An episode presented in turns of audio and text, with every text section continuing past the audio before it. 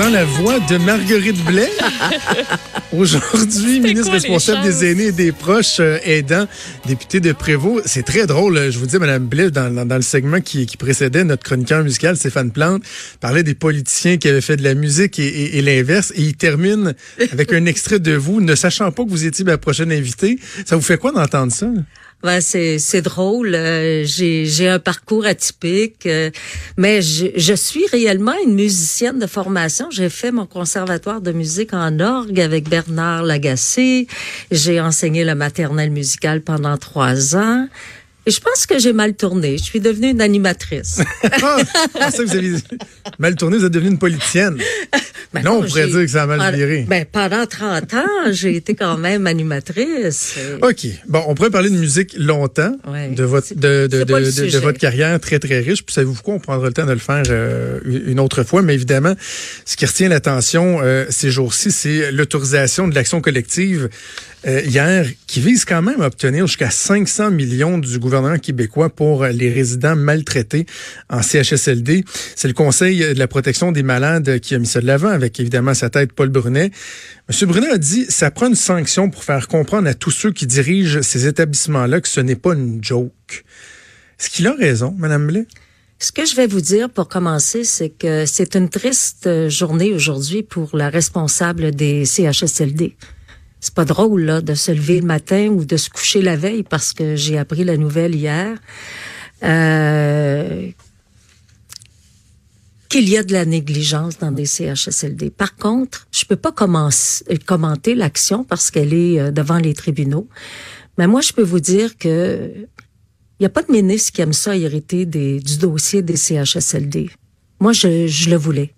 Je le voulais parce que je veux qu'on mette un terme aux perceptions. Je veux qu'on mette un terme à la négligence. Je veux qu'on on, pose des actions concrètes comme les soins bucco-dentaires qu'on a mm. annoncé. C'est important de nettoyer les dents. On n'avait jamais pensé à ça. Euh, faire en sorte euh, euh, d'abaisser les taux d'antipsychotiques. On en parle aussi. Pourquoi? Parce qu'il faut garder les gens éveillés, qu'il y ait plus d'éducateurs spécialisés. Faut faut créer des milieux de vie. On en parle. C'est Philippe Couillard qui parlait de ça en 2003 quand il était ministre de la Santé, de créer des milieux de vie. Mais il faut que ces milieux de vie-là voit réellement le jour. Il faut aussi remercier le personnel qui se lève ou qui se couche euh, aux petites heures du matin après avoir hmm. accompagné des gens. Il faut aussi parler positivement de ces milieux-là. Il y a 40 000, il y a près de 40 000 personnes actuellement hébergées dans nos CHSLD, qu'ils soient publics, privés conventionnés ou, ou privés. Et c'est pas vrai que les gens se réveillent le matin pour dire qui je vais aller maltraiter aujourd'hui. C'est toute une question d'organisation. Monsieur Brunet mentionne qu'il manque de personnel, puis il faut pas toujours évoquer ça. Oui, il manque de personnel. Faut aller chercher le personnel. Faut leur présenter des conditions favorables. Faut, faut, faut faire en sorte d'offrir des postes permanents, euh, du temps complet. Faut que les gens soient capables de se projeter dans l'avenir. Faut comprendre que les préposés aux bénéficiaires sont à la base de la pyramide de tous les soins qu'on peut offrir dans les mais, mais ok, mais sur ce point-là, Madame Blais, euh, oui, il faut aller chercher davantage de ressources mais j'imagine d'abord avant tout, il faut essayer de retenir celles qui sont déjà en place. Euh, je, avec une certaine stupéfaction, je prenais connaissance de, la nouvelle que mon collègue François Cormier TVA a sortie la semaine dernière. L'effet qu'on va chercher des préposés aux bénéficiaires à l'étranger qui ont une certaine expérience et que d'emblée, on leur donne l'échelon supérieur au niveau salarial, alors qu'il y a des gens déjà en place qui disent Hey, moi-même, je suis là depuis plusieurs années, j'ai pas droit à cet échelon-là. Euh, on parle de de, de, de, de, euh, de les valoriser. Je suis pas certain que ça, c'est la meilleure façon de les valoriser. Ben, j'ai fait une petite recherche par rapport à ça. Quand, quand on donne aux gens l'échelon numéro 5 quand ils viennent d'ailleurs, c'est parce qu'ils ils sont à ce niveau-là. Maintenant, vous le savez, il va y avoir des négociations euh, très prochainement à l'automne avec le président du Conseil du Trésor. Euh, j'ai énormément défendu, puis je suis pas la seule le premier ministre du Québec investit énormément euh, au niveau de sa pensée et, et, investit des sommes d'argent aussi pour les aînés. C'est sa priorité, là. Les maisons des aînés, le bien-être des aînés, combattre la négligence, faire en sorte qu'il y ait plus d'argent pour embaucher du personnel. Alors, euh, notre président du Conseil du Trésor est extrêmement sensibilisé à toutes les situations concernant nos préposés aux bénéficiaires. Et euh, je suis pas mal certaine qu'il va y avoir des négociations euh, de toutes parts. On a, on a beaucoup parlé de, puis pourtant ça devrait être le cas pour chaque ministre dans, son secteur d'activité, mais dans votre cas, on a beaucoup parlé, euh, moi le premier, du fait que on vous fait confiance pour aller porter la voix des gens qui se disent ça a plus de bon sens de la façon qu'on traite nos aînés, on ne peut plus accepter ça. Est-ce que c'est arrivé à date que vous avez mis votre point sur la table au Conseil des ministres puis dire Hey, là, ça fera, là. On doit agir. Parce que vous me dites le premier ministre est sensible, le président du Conseil du Trésor est sensible. Mais... dire ce qu'on fait au Conseil des ministres, ça reste ben, à l'intérieur. Pas, les détails. Mais, mais, vous savez, M. Trudeau, je suis pas revenu en politique pour faire une carrière. Ma carrière est derrière moi. Je suis la plus âgée à l'Assemblée nationale. J'étais à la retraite. Je voulais pas revenir en politique. J'étais bien, j'écrivais des livres, je faisais des conférences, j'étais avec mes petits-enfants, je pouvais me lever plus tardivement. J'adorais écrire, j'adore écrire, c'est vraiment euh, formidable. Faire des conférences aussi.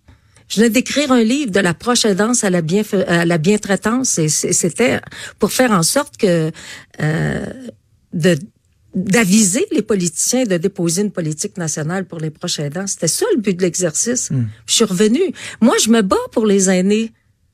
C'est ma mission, c'est ma passion.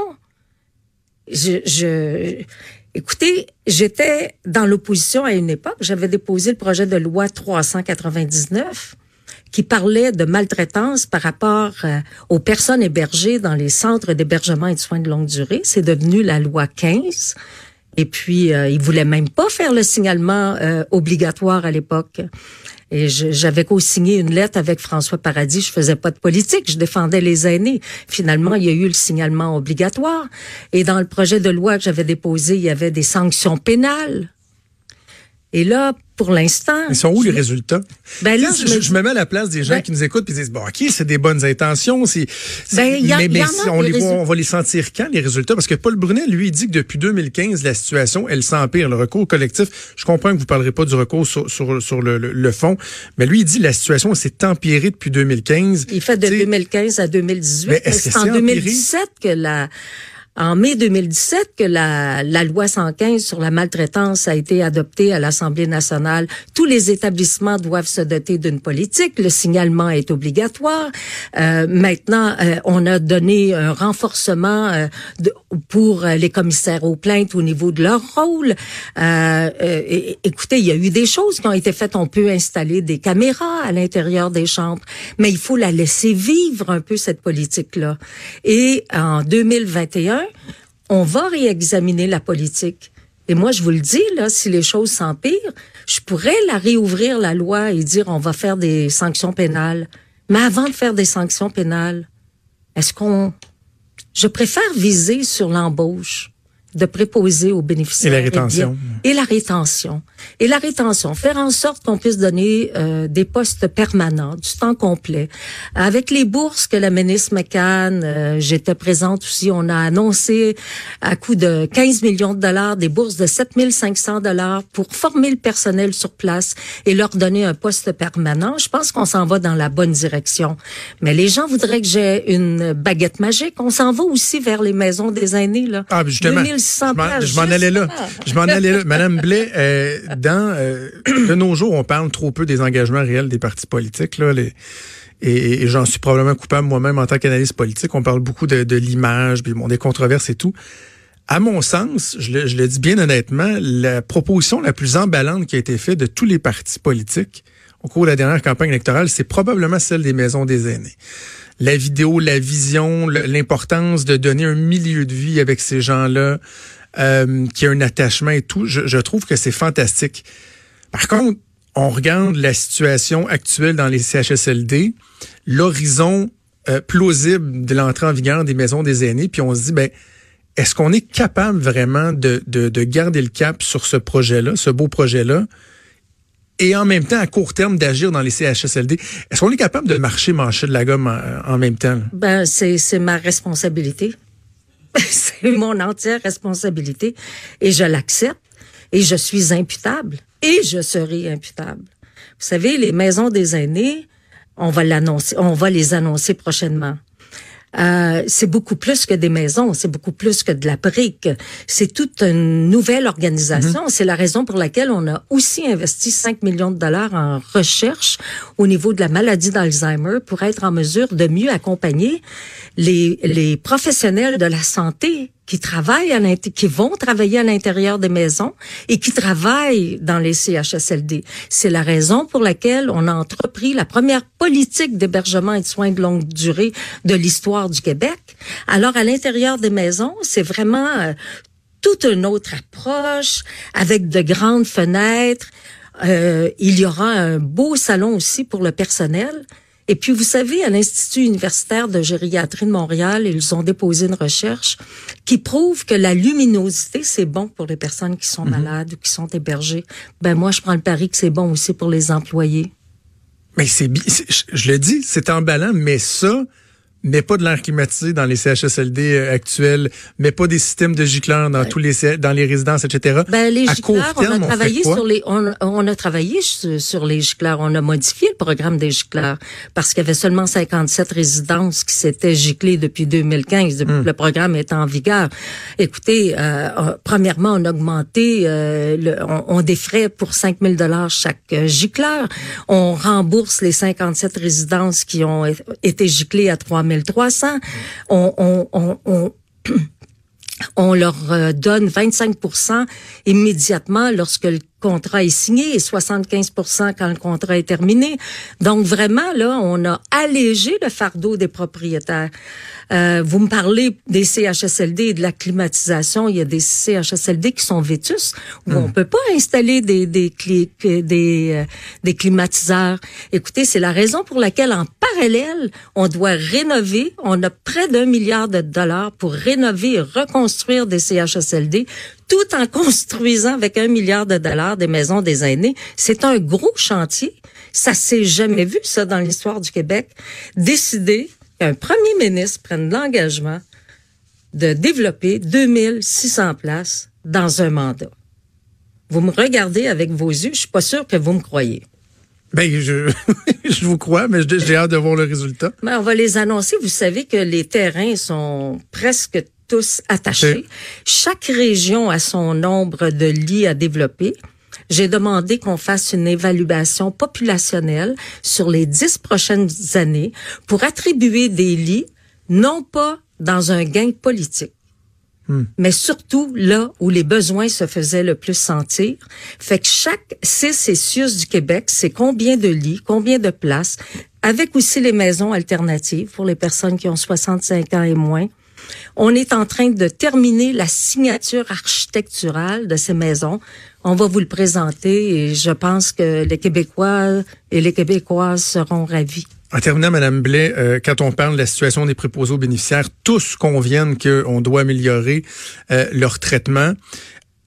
Est-ce que vous avez peur que le gouvernement trouve les syndicats sur son chemin? Parce qu'au cœur de cette idée-là, de cette notion-là, il y a le fait de mettre fin au mur à mur dans les négociations avec le, secteur public, donc de pouvoir concentrer davantage euh, d'efforts sur des, des, des, des, postes bien précis préposés aux bénéficiaires, les enseignants ou techniciens d'informatique. C'est possible, ça, selon vous, de mettre fin au mur à mur et de, de, s'attaquer aux cas particuliers qui sont criants? Écoutez, j'ai découvert un président du Conseil du Trésor qui s'appelle euh, Christian Dubé, qui est vraiment quelqu'un de fantastique. Premièrement, j'ai déjà eu de l'expérience. Euh, je siégeais sur des comités ministériels. C'est rare que le président du conseil ou la présidente du conseil du trésor venait s'asseoir avec nous.